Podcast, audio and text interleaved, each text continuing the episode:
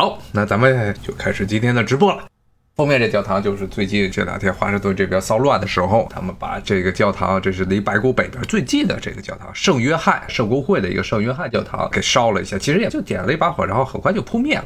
所以后来第二天啊，特朗普去那里专门跑到那儿，在前面晃了一圈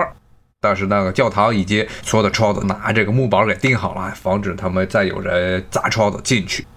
而这个教堂啊，它的这个建制啊，本来就是非常非常非常非常常见，在美国基本上是全都能见得到的教堂的建筑模式。这种教堂建筑模式，如果你在美国各地走的话，经常能看见这种样子。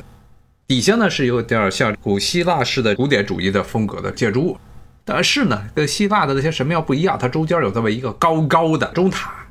这种教堂它本身这个格式就是比较简单，就是一个典型的砖结构，然后外面呢可能敷了一层石膏啊，能让这个比如说柱子呀表面有点像这个石头啊，但其实都是砖质。本身华盛顿这一带啊不产石料，必须得从弗吉尼亚山里头，还有南部或者有些地方就中西部那边运过来这些石料啊，包括像白宫，白宫的石料叫沙层岩啊，这种岩石是弗吉尼亚那边的，但是这些石料不是大理石。所以质量不好，所以它必须要漆成白的。你不漆成白的，首先里面是有一层英国人当时烧白宫时候烧的黑色的印记，而且本身呢，白沟的建筑石料啊，风吹一打，很快的啊就会变黄，然后变黑啊。就算英国人不烧，它也会变得非常的脏。而且这种岩石啊，还有一个不好的地方，它的孔洞太大啊，孔洞太大，容易很容易吸灰尘，所以是一种不太好的石料。这种石头呢，当时美国建白宫的时候啊，包括建整个华盛顿的时候，最早没什么钱啊，这边也找不到大理石，大理石是弗吉尼亚是没有的，只有到了中西部地区，像印第安纳那边好像是有专门的这大理石岩啊，但是在华盛顿这边找不到啊，所以这边的建筑物，尤其早些建筑物啊都很难看，主要是材质的问题，就砂岩不行。然后这个圣约翰教堂。它主要是砖结构啊，甚至都不需要用砂岩，因为砂岩你从弗吉尼亚的山里头开采再运过来啊，那古代的时候是没有火车的啊，要不就是通过水路运，要人力运就会非常的昂贵啊，就从陆地上运，所以一般的能够用砖结构来盖就有砖结构来盖，那么这个圣约翰大教堂也不例外。那教堂本身是华盛顿作为一个首都啊建成之后的第一个新修的教堂。这个教堂它是圣公会的教堂，所以圣公会把自己的教区也改了一改呀，然后把几个教区合并，在白宫的北头啊，中间隔了一个拉法耶公园，这边建了这么一个教堂。这个教堂呢，它是离白宫最近的教堂，而且呢。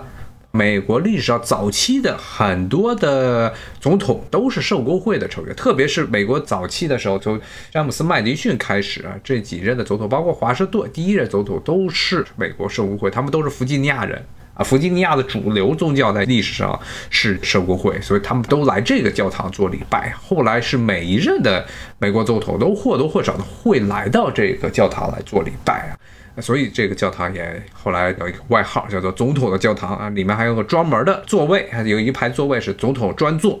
那它这教堂本身除了这一点之外，没有什么特别的地方。典型的是美国北美殖民地风格的这么一个教堂，从新英格兰一直到南边的乔治亚州啊、中南部阿拉巴马这些地方，经常能看到这种建筑模式，几乎就是美国教堂的一个样本啊。为什么会都盖成这个样子啊？大家去欧洲啊，都看见特别雄伟的哥特式大教堂，但是美国普通的教堂啊，特别是早期的教堂，全部都是希腊式的方块神庙，上面顶着一个大的钟塔。为什么他们要这么做呢？呃，其实是山寨的产物。因为英国伦敦有一个非常非常有名的教堂，是在特拉法加广场。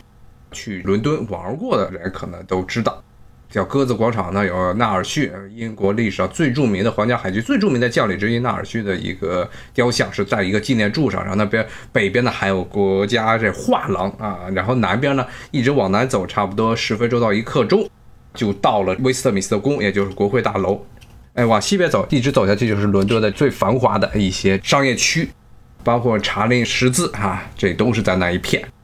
那么这个广场上一个很著名的有一个建筑物。在原野上的圣马丁大教堂，这个大教堂它的下面是一个希腊式的神庙，一个古典主义风格的这么一个建筑物。但是呢，在它的西墙上面正中央的地方，长了一个巨大的，呃，冒出来，就像一棵从地里长出来一个小树要看，从这个神庙中啪顶出来了一个非常高的一个钟塔，而且也是一个尖状的这么一个钟塔。那么这个建筑物。是伦敦城里最著名的教堂之一，因为它的这个建筑风格在伦敦一水的，不是哥特式教堂，要不就是像圣保罗大教堂是巴洛克式风格的教堂。但是这个教堂跟那些教堂都不一样，既不是古典风格，也不纯粹的古典风格，也不是巴洛克风格，更不是哥特式风格啊，是他们十八世纪的时候有这么一个设计师自己别出心裁搞的一个创新。当时引起了很多的争议，不过后来呢，因为它的这建制比较的特殊，所以大家都记住它，而且它是在后来是伦敦最繁华的特拉法加广场旁边啊，所以去那里的人全部都记住这个教堂了啊。它为什么叫在原野上的圣马丁大教堂啊？因为这个教堂前身，这十八世纪重修之前又被火烧了，烧之前呢，它所在的这位置啊，正好是处于这威斯特敏斯特宫和伦敦城中间的这么一个位置上。这个地方呢，原来就是一片郊野。现在啊，伦敦是一个很巨大的城市，但是在历史上，伦敦特指是伦敦城，也就是现在伦敦金融城所在地方，而威斯特敏斯特是另外一个城，在泰晤士河边上啊，包括国会大楼所在的这一片地区。两个地区中间呢是一大片的荒原，也不能说荒原啊，就是一片田地啊。所以当时在这儿建了咱们教堂，所以叫在田野上的啊圣马丁教堂啊。这个教堂现在成了伦敦很著名的一个地标啊，同时呢也成了美国殖民地时期一直到美国可能十九世纪中叶这些教堂的一个原型啊。基本上美国很多的你要去什么新格兰地方郊区那些教堂，好多小城的教堂都长这一个样儿。为什么是这样？刚才说了是山寨，它是怎么个山寨呢？就是因为这个建筑师，这个设计圣马丁教堂的设计师啊，他写了一本建筑教材，讲这些建筑怎么设计。然后呢，这部教材呢发行的很高，美国还是英国的殖民地的时候。这个教材呢，转印到了美国，很多美国早期的建筑师都是学这本教材的。而这美国早期的建筑师呢，绝大部分没有自己的原创能力，是老师讲啥他就写啥，而且这个还不是写，他就直接因为有相关的图画和相关的图片资料啊，直接去哪儿设计的时候，在哪一个小镇，比如说波士顿郊区的哈莱姆小镇啊，或者波士顿城里啊，哪一个社区要盖教堂，要给设计师这费用，说你去帮我设计一个，他们才不会去专门想想怎么设计，直接把这个教材上这部教。教堂，哎，扒下来来设计。后来呢，就是因为建筑师的教材在美国非常畅销啊，所有美国早期的建筑师都抄他的东西，所以设计出来的教堂都成这样，都是下面一个希腊神庙，上面中间顶着这么一个很高很尖的钟塔，其实就是美国的这些早期的设计师集体偷懒啊，集体抄袭。现在的话来说，这老师肯定就要怒了啊！说你学我者死，但这些人也死不了，因为当时美国普遍的这个文化水平。十八世纪的时候，文化水平还非常低下，绝大部分人可能连这个书都没见过，更别说去专门找一本英国建筑师写的教材。所以也没有人对此质疑。可能到了现在就不一样了啊，因为随着这交通的便利，然后大家的信息的增加，就会发现一个很大的问题：为什么美国东部，特别是东北部地区这些教堂都能长这一个样？最后结果就是，因为大家都是抄袭抄来的。今天主要是想借着这教堂啊，来说说所谓的宗教上的朝拜理由。这个总统的教堂啊，这个圣约翰教堂，白宫北边教堂，它并不算是一个圣地啊，它算是一个重要的景点，它也是在美国内务部的呃美国历史建筑的名单上啊，但它不算是一个圣地啊。圣地是什么呢？一般都是有圣人遗物的地方，特别是天主教会啊，会专门指定啊，说这个地方啊就是一个圣地，说号召大家来这儿朝拜啊。比如说之前跟大家讲过的华盛顿的国家祭坛，它就算是圣地之一。一般而言啊，像基督教的圣地啊，一般就是两种，一种是里面有圣徒的遗物，这在天主教非常的常见，包括东正教也非常的常见啊。那么要去欧洲的教堂啊，就经常会看见这个教堂中供奉着什么圣约翰的一骨灰儿啊，那个教堂供奉着圣西蒙的哪一根肋骨啊，这边又圣马丁的给乞丐扔的一个袍子的一节呢，经常会出现这种情况啊，说这个就是信徒们来朝圣啊，来这做朝拜。更加极端一些的，包括天主教、包括东正教都有供奉干尸的习俗。整个基督教的传统是薄葬啊，但是薄葬的话，一般都是葬到教堂里头，或者是葬到教堂外面的坟地里。有的时候坟地要进行改造啊，或者要把这棺材挖出来，再放到别的地方。偶尔会发现啊，葬在里面的这些修士啊，或者主教啊，他们的尸体没有腐朽。在中世纪的时候，无论是东方的东正教还是西方的天主教，都认为他这尸体不朽了是一种圣迹啊，一般是证明了这个教士啊生前啊非常的虔诚啊，所以死后尸体不朽。在整个欧洲地区，无论是像俄国呀、啊希腊呀、什么塞维亚呀、保加利亚这些东正教地区，还是西方的呃意大利呀、什么西班牙呀、法国呀，很多教堂都供奉着干尸。有一些呢，教会嫌这个如果直接把干尸拿出来供奉的话，会把这吓着，所以他在上面再涂一层蜡，实际上就变成里面是干尸，外面实际上是涂了层蜡，然后把它表现的像一个活人的样子。啊，变成这样啊！包括很多的天主教罗马的教宗，他们的棺材都是透明的，要把自己的尸体放进去。不过这个情况下一般不是自然形成的干尸，而是有意对它进行防腐处理，然后供信徒们呢供奉。因为这个教宗他本身啊，他的地位就非常高，不需要再通过这个自然形成干尸的方法来来证明他是一个虔诚的信徒。特别是文艺复兴，一直到十八世纪、十九世纪工业革命之前，很多的这些罗马天主教教宗啊，他们的尸体都是防腐处理，然后放在一玻璃棺里供大家瞻仰。如果是有圣物或者这些圣尸体，这种情况很常见的，信徒们就会一拥而来，来这儿啊进行朝拜、捐钱，向这些教会证明自己相信啊，这些都是圣物，是带着上帝的一些重要的信息的。那么还有一种情况呢，很常见啊，就是圣母显灵啊。一般这个没有哪说耶稣是显灵，为什么？因为这个耶稣要等着世界末日的时候才会回到人间要走。但所以一般上重要的人物显灵，一般就是这个圣母玛利亚，在法国显过灵啊，在西班牙显过灵，在葡萄牙显过灵，然后墨西哥啊最著名的一个圣地叫瓜达卢普，圣母在那儿显了灵。一般的这个故事。牧羊的小男孩儿，又或者牧羊的小女孩儿，山野里跑啊，突然到了一个洞，或者到了一个溪流旁边，突然就看见了圣母啊，然后这小孩就回家告诉爹妈说呀，圣母显灵了。然后这个地方就很快的云集起来了各种信徒，然后教会也来了，接着呢就开始打报告，地方的教会首先给教区的领导，教区领导再给罗马的总部打报告啊，打完报告之后。总部批了，这教宗说了，说这就是呃圣母显灵，于是就在这儿盖一个大的祭坛啊，这就成了朝圣的地方啊。这基本上绝大部分时候，如果不是有圣徒的遗物或者圣徒的尸体的话，一般都是圣母显灵。很少很少的情况下有耶稣的那些其他的使徒啊，比如说什么圣保罗、圣彼得啊，在哪儿出现一下。但是呢，由于天主教有一个很重要的传统，就圣母崇拜。在美国这边玩呀，或者在欧洲很多地方玩，你看见这个教堂外面有一个圣母的像啊，那基本上就肯定是天主教堂，因为天主教堂非常非常重视所谓的圣母崇拜，包括一部分东正教，因为东正教其实对圣母也是非常的崇拜啊，圣母显灵的地方就成了圣地啊。有圣母的教堂一般都很漂亮，因为有圣母的绝大部分天主堂啊，天主堂是有钱的教堂，包括美国最有钱的教会也是天主教啊。像这个南方很多天主教信徒占人数多的地方的第一大地主啊，比如说最著名的一个地方就是新奥尔良。新奥尔良历史上是法国然后西班牙的殖民地，所以天主教在那儿的势力非常的大啊。里面最重要的一个大教堂也是天主教的教堂，天主教也是当地最大的地主。所以有钱，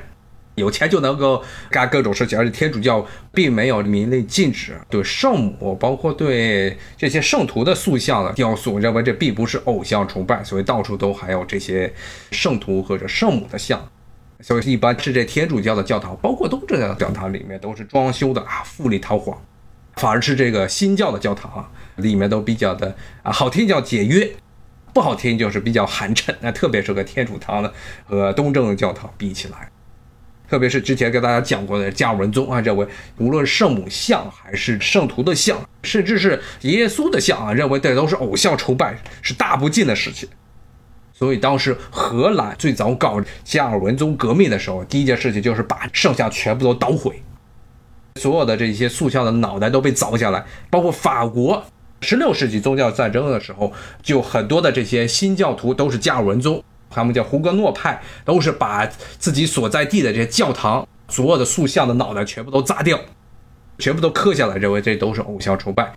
大家如果去法国玩，不是去巴黎，而是去地方的很多城市啊，特别是南方和西部的海岸边、大西洋沿岸的很多城市，就会发现这边很多的教堂。啊，里头那些塑像脑袋都没了，脑袋没了，原因就是当年法国的宗教战争的时候，胡格诺派的新教徒把当地的一些教堂全部都抄家了。抄家之后，把那些圣徒的脑袋，包括天使的脑袋、圣母脑袋，全都凿掉了。这个是基督教圣地崇拜的这么习俗啊。但其实这种宗教崇拜，并不光是仅仅限于基督教啊，其实大部分的这些有组织的宗教都会有类似的仪式。都会有类似朝拜的行为，像除了基督教之外，最著名的就是伊斯兰教了啊。像下个月又到了全世界这个穆斯林重要的一个事节，就是这个要去啊麦加去做礼拜，所有虔诚的穆斯林一生必须在至少规定的时间段内去这个麦加做一次礼拜，是朝贡啊，这五宫之一。麦加这个城市本身也是只对穆斯林开放，但是现在呢，由于疫情的原因。穆斯林国家现在都在犹豫要不要组织集体去麦加做礼拜，因为一旦做礼拜，估计几百万人一起拥过去啊，人数上非常壮观，但是基本上是传染病的天然的传染的场所。伊斯兰教明令规定，虔诚的穆斯林都得去一次。当然，也有好多的穆斯林可能一生都没去过，但是他原则上要求，只要是有能力，都想办法都得过去一次。麦加也是整个伊斯兰教最重要、最大的一个圣城。虽然大先知穆罕默德他其实真正的发迹啊是从这个麦地那发的，啊麦地那是麦加北边的一个城市，当时是麦加排斥穆罕默德，所以穆罕默德逃去了麦地那啊，在麦地那呢扩张了自己的势力，然后又打回到了麦加。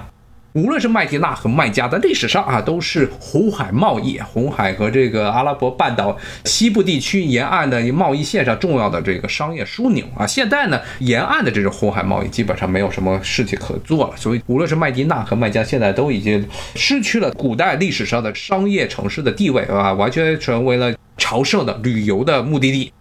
一个是麦加，一个是麦地那。麦地那呢，有个穆罕默德的这个墓和穆罕默德的清真寺，也是伊斯兰教的第二大圣地。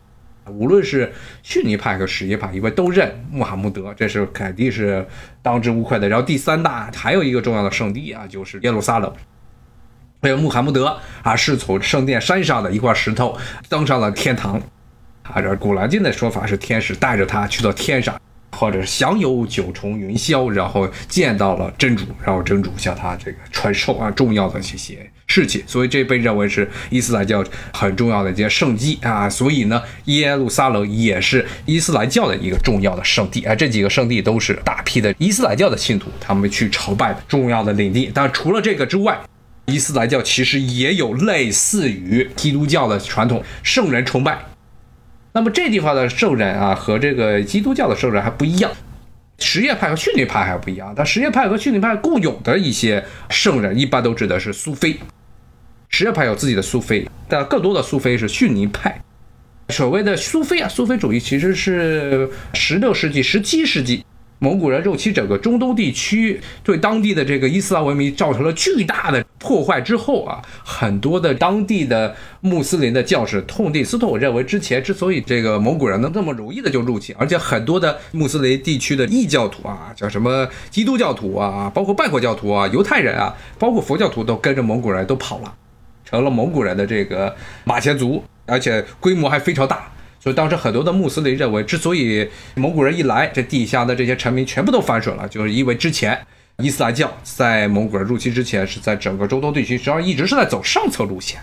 他们不管底层的人啊信仰如何，主要是呢搞定一些重要的统治者、地方的豪强。比如说在波斯这边，当时阿拉伯人征服波斯之后，就把波斯的很多上层的这些贵族啊，全部都弄成了穆斯林。但底层的很多人，一直到蒙古人入侵的时候，都还是拜火教徒。拜火教，他波斯原来的国教，那么这种情况为什么要这么做呢？阿拉伯人一开始征服整个中东地区，包括北非的时候，一个原则就是异教徒是要收一个人头税，这是很多很多这些穆斯林国家当时最重要的税源，所以他不希望交税的人太少了，因为穆斯林自己信徒啊是世俗政权不能直接向他们征税，他们有税是什么税？是天课啊，也是五功之一，但这个税是自愿交，并不是那种像基督教徒那样是强迫必须要按人头来交税的。所以呢，很多当时的这些统治者是不愿意把自己的臣民啊变成穆斯林，变成穆斯林之后，到时这个税源都没有钱了，政府都没钱了，而且这些天课很多都是直接交给那地方的教会的，哎，政府收不上钱。但是呢，蒙古人入侵之后，很多的这些世俗的政权也看到了，太多的异教徒对于整个穆斯林世俗政权的统治来说是一个很大的威胁。所以从那之后，伊斯兰世界就强调了说，不光是要让这些有钱有势的人成为穆斯林，让底下的这些信徒啊也都要成为穆斯林。到近代之后更是这样。近代之后呢，比如说奥斯曼土耳其帝国就干脆就废除了人头税，无论是穆斯林还是非穆斯林，作为一个公民的身份，得纳税，就不管什么天克呀，还是基督教徒啊、犹太人的这个人头税，都统一纳税。十六世纪开始啊，苏菲派就逐渐的在整个啊穆斯林世界，无论什叶派的穆斯林还是逊尼派穆斯林，都开始搞苏菲主义。这又是一个非常庞大的话题了。它其实就是走下层路线，然后是带有了很强烈的神秘主义色彩，不再是简简单单的去背诵还有研习《克兰经》，而是要靠信徒自己的体验，而且教学的模式啊都非常走下层路线啊。这个以后可以有机会给大家讲。逐渐的，本来非穆斯林，比如说埃及，比如说被萨尔六柱突厥人占领的原来东罗马帝国的地盘，就现在土耳其小亚细亚那一带，包括伊朗这些地方啊，逐渐的都开始了比较彻底的啊穆斯林化，苏菲主义在其中扮演了很重要的角色。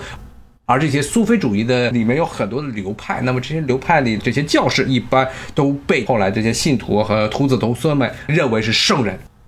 所以他们的墓也都成了圣墓，跟天主教的圣人不太一样。天主教的圣人是一位天主教有一个中央的教权组织，有这个罗马天主教会，他们来认谁是圣人。他的圣人还分几品，最高的是圣人。首先得先纳入选服的这么一个品级制度之后，然后按照这时间的积累，还有他的这些做的行为，要一级一级往上升。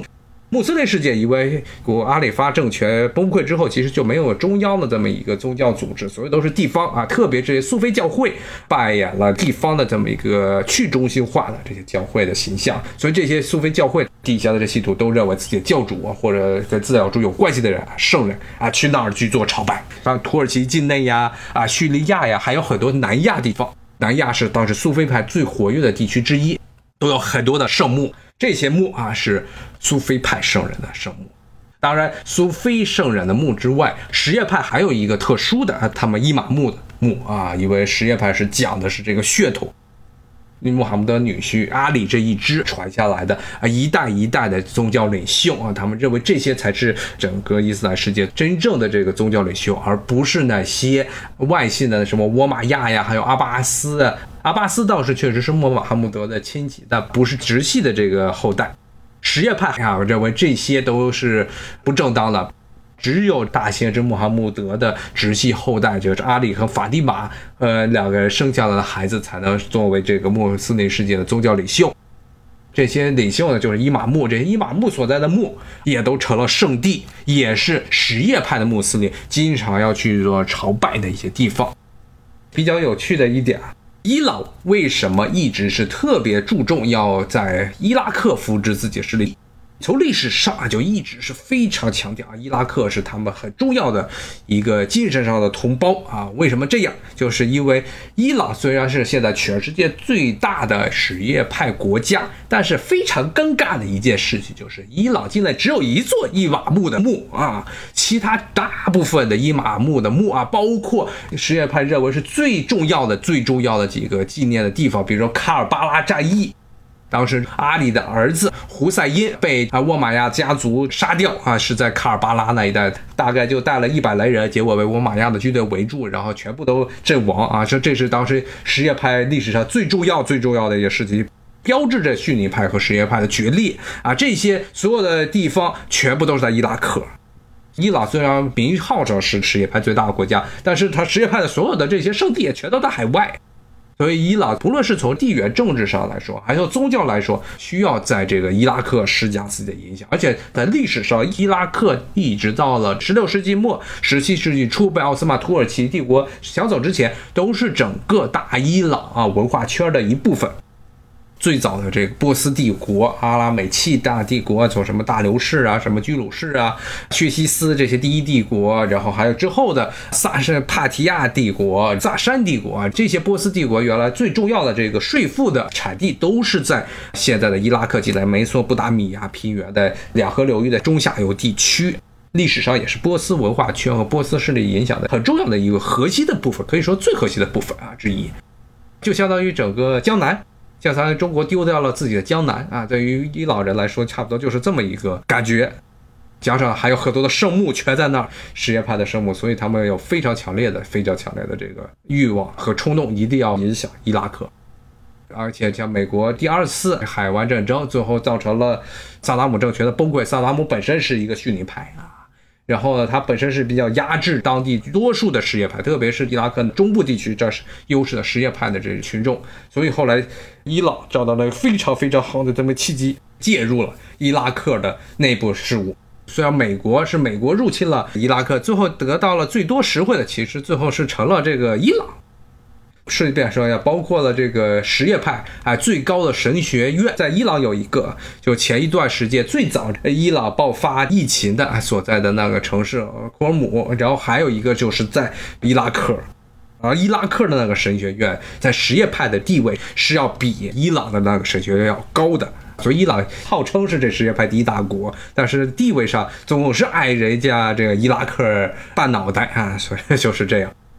好了，这些就说的是，呃，穆斯林他们的朝拜传统，还有刚才说的是基督教这些地区的朝拜的传统。当然，别的宗教其实也有，比如说佛教，佛教朝拜传统就也很多，像中国的很多这些名山大川都成了这些菩萨们修行的道场啊，比如说五台山。文殊菩萨修习的道场也是中国四大这个名山之中最重要的一个菩萨修习的道场，因为从唐代开始，特别是从唐太宗时代开始，中央的皇帝就被认为是文殊的转世，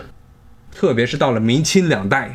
由于和藏传佛教的关系，所以明清两代也特别重视五台山的地位啊。要清代更是这样了，乾隆经常自己就扮作这文殊菩萨的样子啊，还会让人去画唐卡。啊，然后还供奉到各大藏传佛教的寺院里去，所以像五台山就成了最重要的朝圣的地方啊，包括什么普陀山呀、峨眉山呀是普贤菩萨，然后九华山啊是地藏菩萨，这还是汉地的朝圣的传统，然后在藏地就更多了，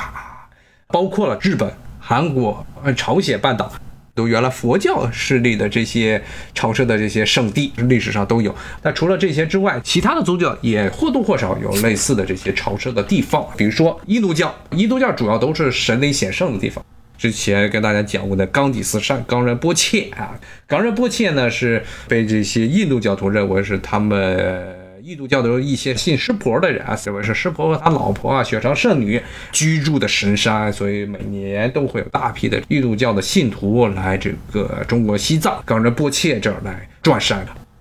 当然，湿婆的圣地在整个南亚地区也特别多啊，在喜马拉雅山一线啊就有很多啊，因为湿婆原来都住在山上。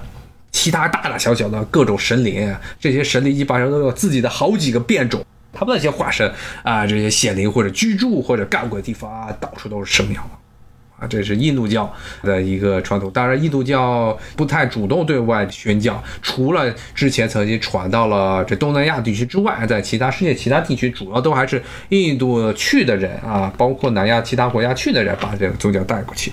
就是借着这个圣约翰大教堂的这个事情，就讲一讲这些各个教派教堂啊。教会不光是一个做礼拜的地方，同时也是朝圣啊，朝圣的一个很重要的，